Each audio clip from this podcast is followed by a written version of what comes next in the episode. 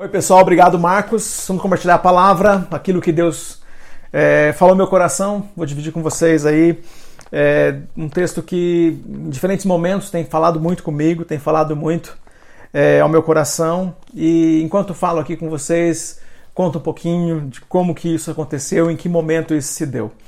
Ah, o texto que eu quero falar com você é o Salmo 121. O Salmo 121 é um daqueles textos que algumas pessoas sabem decor, um texto que é, de vez em quando alguém fala, né? Levo meus olhos para os montes, de onde me virá o socorro.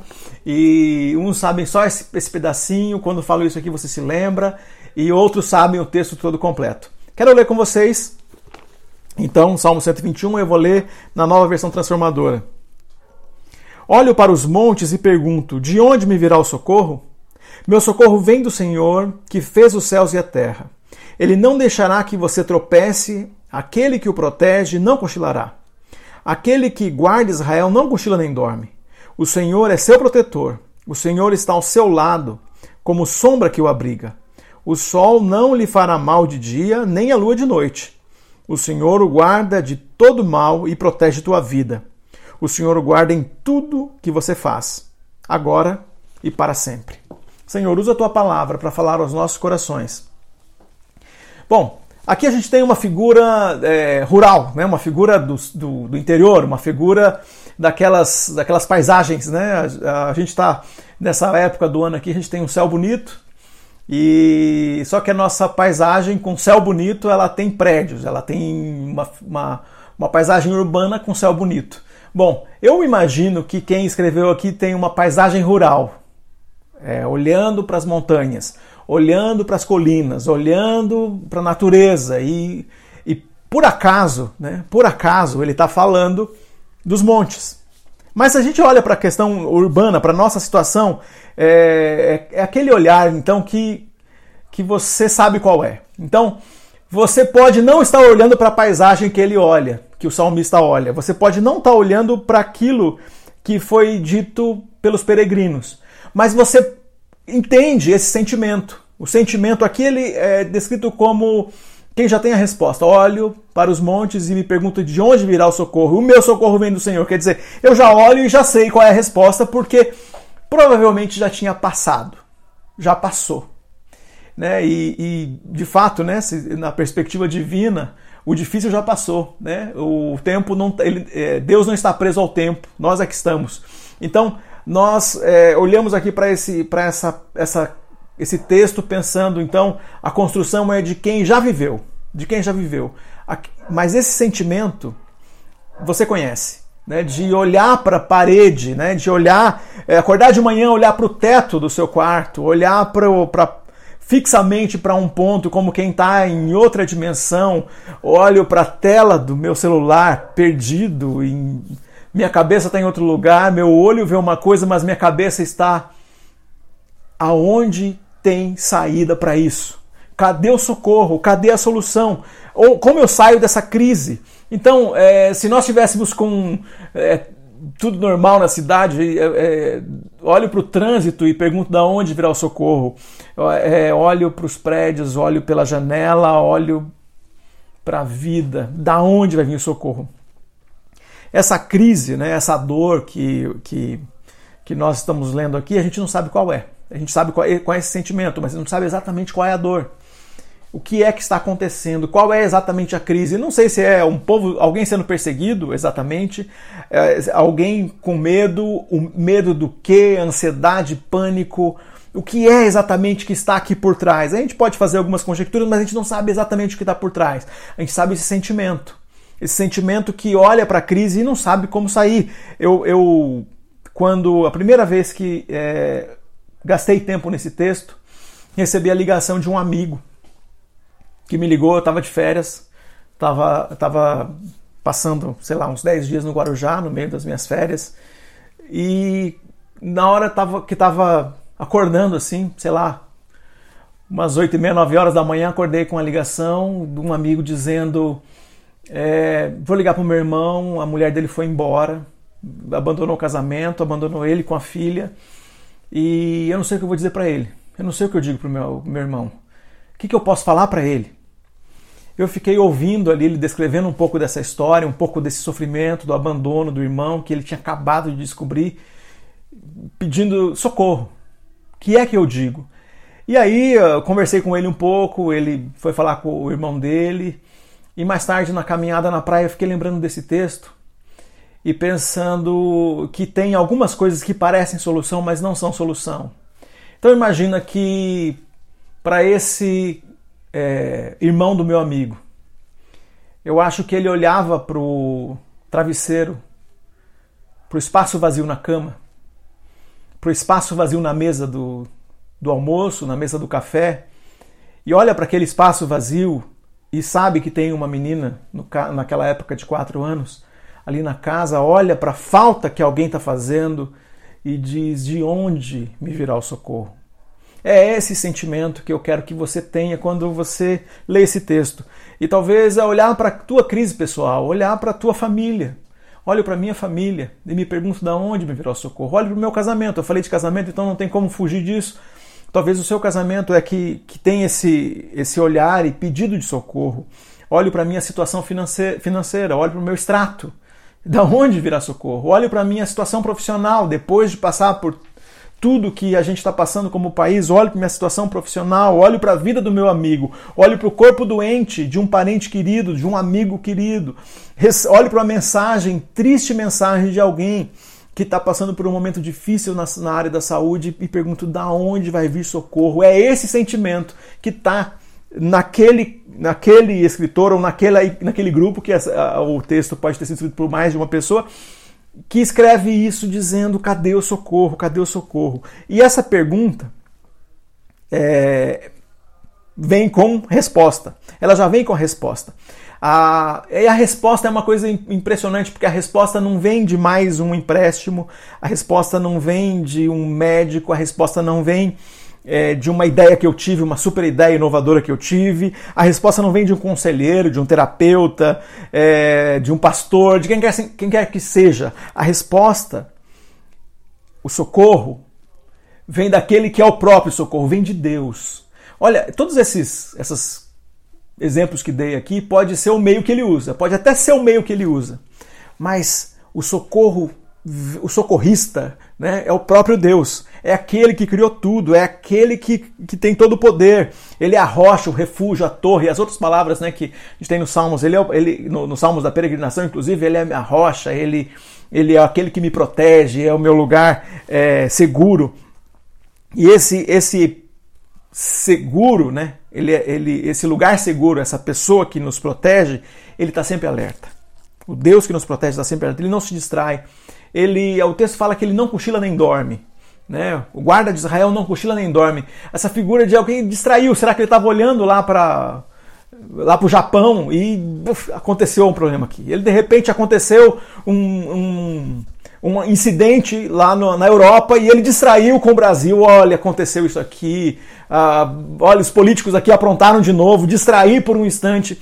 O nosso Senhor não cochila nem dorme. O nosso Senhor Criador, ele em pessoa é o socorrista e, e ele está cuidando da gente. E ele não está distraído. Ele não, ele, ele não. É, é, o texto fala que ele não cochila nem dorme, e eu estou colocando isso como estar distraído. Ele está atento a tudo. Não há situação que ele não veja, não há oração que ele não ouça. Ele sabe e vê e está presente em tudo. Sei que isso fica difícil, né? Falar assim, nossa, ele está vendo tudo e não faz nada. Bom, quero dizer para você que ele faz, faz muito. Ele está atento a tudo e faz muito. O problema é que nós estamos vendo o detalhe.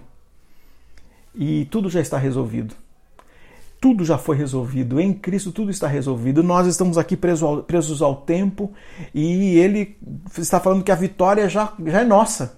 Ele está dizendo que a vitória já aconteceu. Ele está dizendo que nós é que estamos aqui no tempo, mas a gente não consegue ver ainda. Nós conseguimos desfrutar de parte do que significa a vitória, porque nós podemos aceitar Cristo, a maior revelação que Deus tem para nós, mas a gente não consegue experimentar o todo.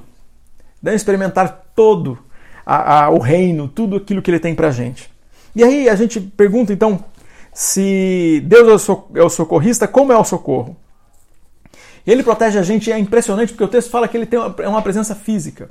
Eu não sei quando você procurou, né? eu estou com uma iluminação aqui, então eu consigo encontrar aqui facilmente onde está a minha sombra. Eu não sei qual foi a última vez que você procurou a tua sombra, mas é disso que ele fala assim: o Senhor é como a sombra, a sombra à sua direita. Então, é, quando a gente é criança, a gente brinca com a nossa sombra. A gente fica, às vezes, como criança, correndo e brincando com a sombra, distraído com ela. Mas a gente, raras vezes, a gente está olhando para a nossa sombra, tá? Depois de adulto, né, a gente para de olhar para isso. Mas olha, o texto está dizendo que essa presença é uma presença física que a gente nem sempre se atenta, como a sombra, que é uma presença física que a gente nem sempre se atenta. Ele está aí. Ele está presente o tempo todo. Eu é que, por algum motivo, que pode ser pela crise mesmo, não consigo perceber que ele está presente, que ele está com a gente. E aí ele usa o exemplo de como que se dá esse socorro. Nem o sol ou a lua ferirão a sua pele e o seu corpo. Então trata-se de uma proteção física. Essa presença, que é como sombra, também é uma proteção física. Então, uh, gente, eu tenho mais teto que eu consigo ficar embaixo. Eu tenho. Aqui é o meu, meu escritório, mas eu tenho a minha casa, eu tenho se um dia eu ficar sem casa, acontece um desastre e eu perco a minha casa, é, eu tenho certeza que a minha mãe vai mais que depressa dizer: filho, vem para cá, vem aqui ficar na minha casa. E se acontecer uma catástrofe que eu perco também a casa, é, a gente também perde. Minha mãe também não tem casa. Tenho os meus irmãos e eu tenho amigos e eu tenho pessoas que eu já acolhi na minha casa, que hoje, graças a Deus, Deus cuidou, eles estão na casa, em sua casa. Eles não estão torcendo para eu ficar sem.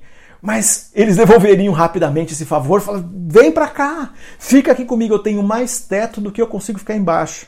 Eu tenho mais teto do que é necessário. Considerando o que é suficiente para uma pessoa, eu tenho mais teto do que é necessário. Então, esse abrigo que eu tenho, ninguém é, é, precisa ficar no sol nesse, nesse caso aqui. Eu só fico no sol se eu quiser. E nesse caso, né, vocês estão vendo, eu tenho mais, preciso de mais proteção do que a maioria das pessoas quando estou no sol. Eu só fico no sol se eu quiser, porque eu tenho mais teto do que eu preciso para ficar embaixo. Eu tenho amigos que me emprestam suas casas para eu passear às vezes. Então, quando eu olho para isso, eu vejo que ele está cuidando, esse cuidado que o sol não te ferirá.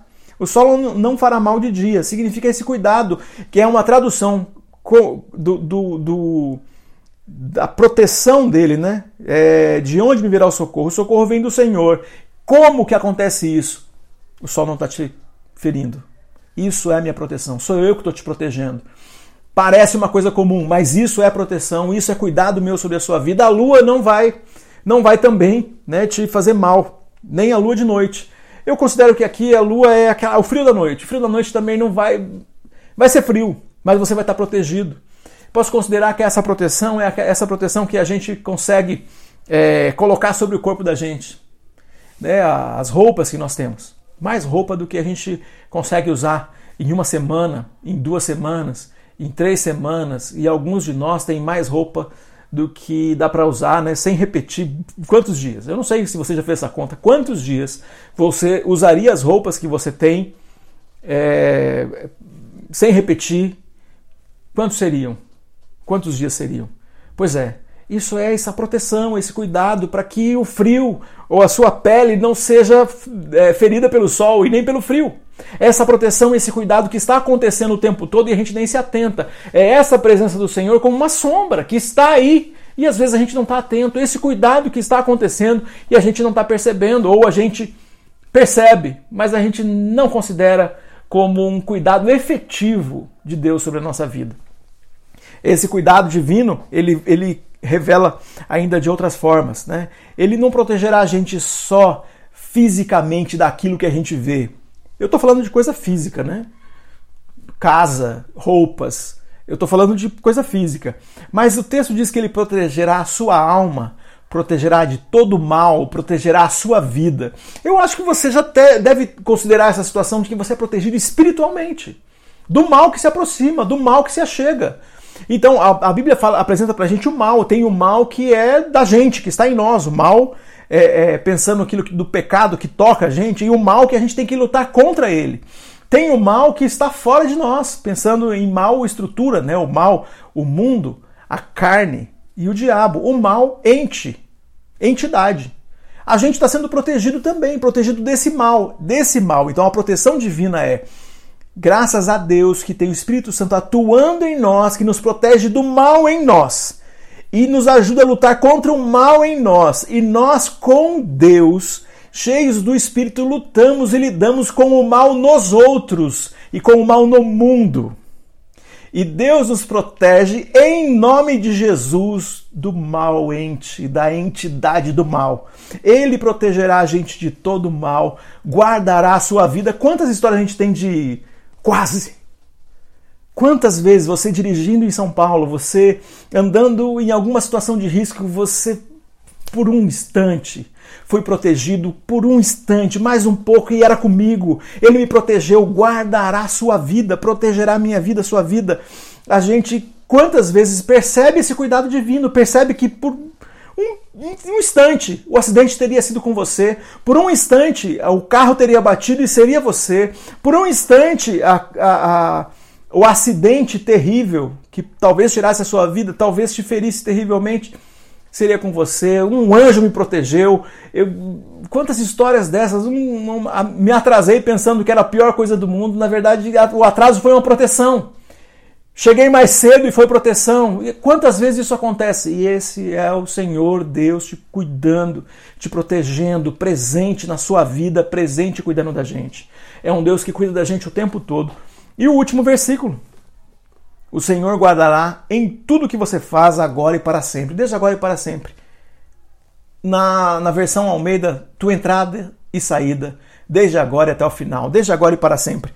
É, bom, talvez alguém aqui da, que está que tá ouvindo aqui essa, essa mensagem vai contrariar o que eu tenho para dizer.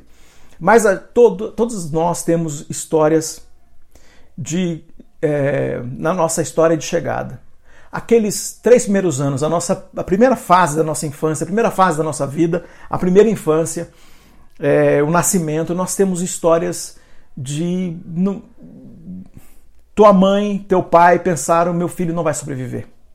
Com os meus filhos foi assim, comigo também. É, o meu filho André, que, que hoje, é, que esse mês vai fazer 15 anos, meu filho André, quando no nascimento dele, no nascimento dele, a gente, no meio do, do, do da, da, gravidez, né, no meio do, dos exames ali, um ultrassom, a gente teve umas medidas alteradas e uma preocupação enorme. Nosso filho é, poderia é, nascer com uma deficiência grave. Daquelas deficiências que dão, que dão o direito, você tem, legalmente pode abortar. Era uma coisa assim. E a gente repetiu os exames uma, duas vezes, depois é, foi fazer exames mais invasivos e tudo, um sofrimento para nós. É, passamos por tudo isso. Por causa disso, nós tínhamos um médico especialista é, em gravidez de risco que estava atendendo a gente, alguém que a gente já conhecia, ele cuidou muito bem da gente e cuidou muito bem da Adriana, né? É, todo esse momento. E quando vai para o parto, ele também tinha feito parto da Júlia. Quando está ali no momento do parto, a Adriana queria muito ter o parto natural, não foi possível por conta de tudo isso que eu estou falando também. Quando chega lá, na hora do parto, ele fala assim para mim, eu com a câmera, todo animado ali esperando. A gente tinha feito mais exames e descoberto que não, não, não tinha mais aquele risco que, que tinha durante a gravidez, então ele até o que, pelo, pelo, pela luz que nós podíamos ser naquele momento, seria tudo normal.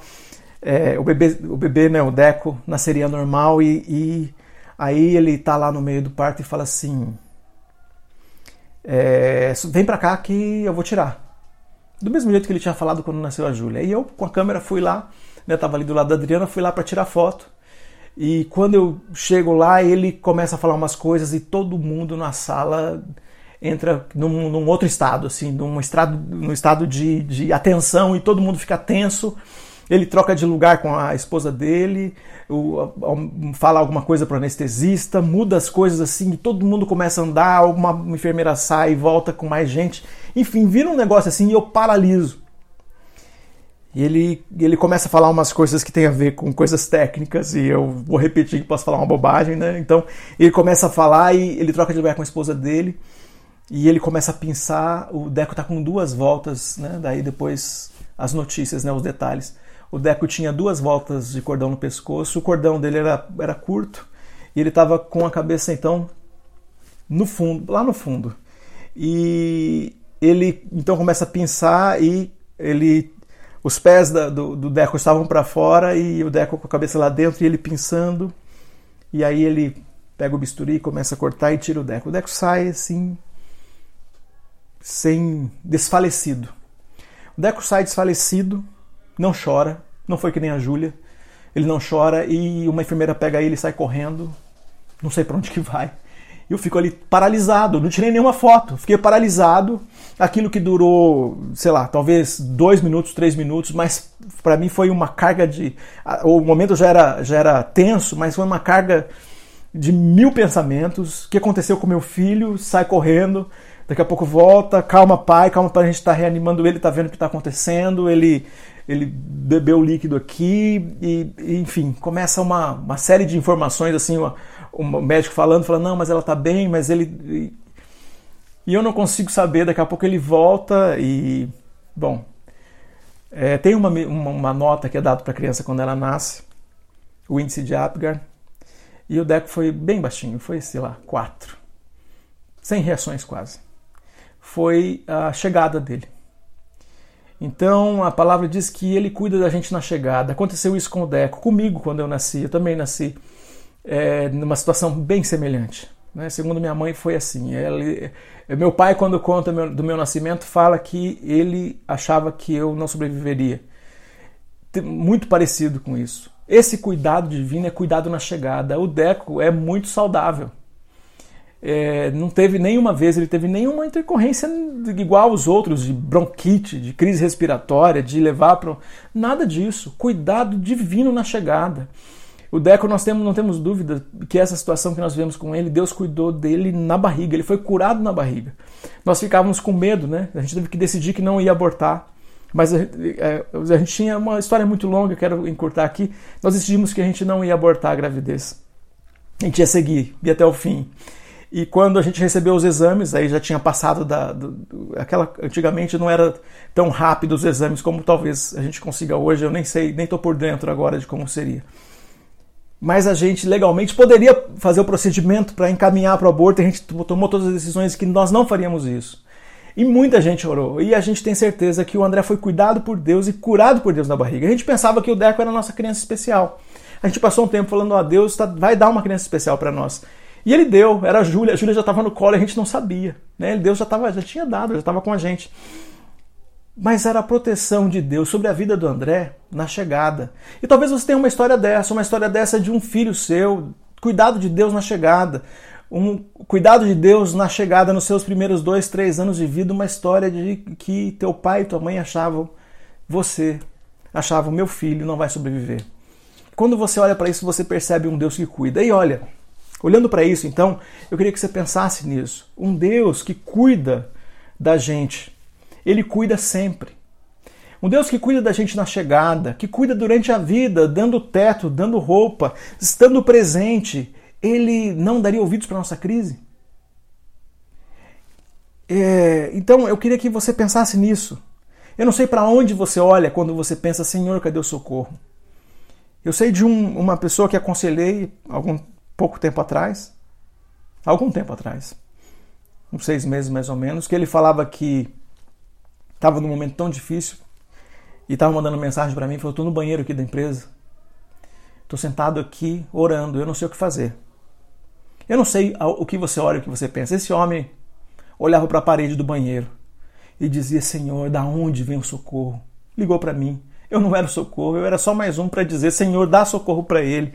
Eu não sei da onde, não sei qual é a sua crise que você está dizendo: Senhor, me dá o socorro, Senhor, me dá a luz. E eu quero dizer para você que o socorro, a luz, a paz, a resposta vem de quem fez os céus e a terra, vem de quem tem te protegido e andou com você até aqui, vem de quem cuidou de você na chegada, cuida você, te cuida durante a vida e cuidará de você até o fim. Eu não sei como é que vai ser a partida, mas eu sei que um Deus que está comigo desde a chegada, durante a vida, e estará comigo na partida, eu não sei como é que vai ser. Eu não sei. Na hora que eu fecho meus olhos, aqui nesta, nesta fase da vida, e abro meus olhos para o outro lado da eternidade, eu não sei se ele vai estar tá me carregando no colo, vai ter, me recebe com um abraço, me carrega de mandado, eu não sei. Eu só sei que é completamente compatível o cuidado divino do Senhor. Na minha chegada, o cuidado divino do Senhor, na minha caminhada, no meu dia a dia, no meu casamento, na relação com os meus amigos, na minha relação de amizade, de caminhada, de proteção e de sustento do Senhor, é completamente compatível com o cuidado divino da chegada, da vida e se eu partir, e quando eu partir, parto com ele, parto cuidado por ele, do mesmo jeito que fui cuidado durante toda a vida. Tua entrada e tua saída, desde agora e para sempre, cuidou no começo, cuida durante, cuida no fim. Esse é cuidado certo do Senhor. Então, quando você que está preocupado com a sua saúde, preocupado com a, a angustiado pela, pela crise que se achega na saúde, pela crise que se achega, talvez nas suas relações familiares, lembra que aquele que cuidou de você o tempo todo cuida agora e cuida para sempre. Receba esse cuidado com a graça do Senhor sobre a sua vida. Ele nunca faltou e ele não vai faltar. Ele vai cuidar de você nesse momento e cuida para sempre. Eu quero fazer uma oração agora com você que está de alguma forma essa semana orou aqui no meio de uma crise, no meio de uma situação, orou dizendo: Senhor, me ajuda. Você talvez não tenha dito, Senhor, cadê o socorro? Você talvez não tenha dito essas palavras aqui, mas disse, Senhor, eu estou no meio de uma crise, Senhor, me ajuda. Senhor, cadê a solução? Cadê a resposta? Bom, vim aqui hoje para dizer para você que essa palavra aqui está sendo direcionada por Deus para dizer para você: tem resposta no mesmo lugar de sempre, em Deus. Tem socorro no mesmo lugar de sempre, em Deus. Aquele que te protegeu até aqui te protegerá agora, te responderá ainda e andará com você nesses momentos difíceis e estará presente com você nos momentos difíceis, nos momentos de provação. Uma das coisas certas na vida é que a aflição vem, é que a aflição existe, que a provação acontece e a gente vai lidar com ela. Aprenderá a viver enfrentando a provação, dependendo de Deus, dizendo: Senhor, obrigado pelo socorro. E se você olhar para tempos atrás, para momentos anteriores da sua vida, você vai falar: ele esteve presente, ele estava presente, ele estava cuidando, ele não trouxe ninguém de nós até aqui para abandonar a gente no meio da, da pandemia, no meio do Covid. Nossa parte é se proteger, nossa parte é proteger quem a gente ama, nossa parte é cuidar.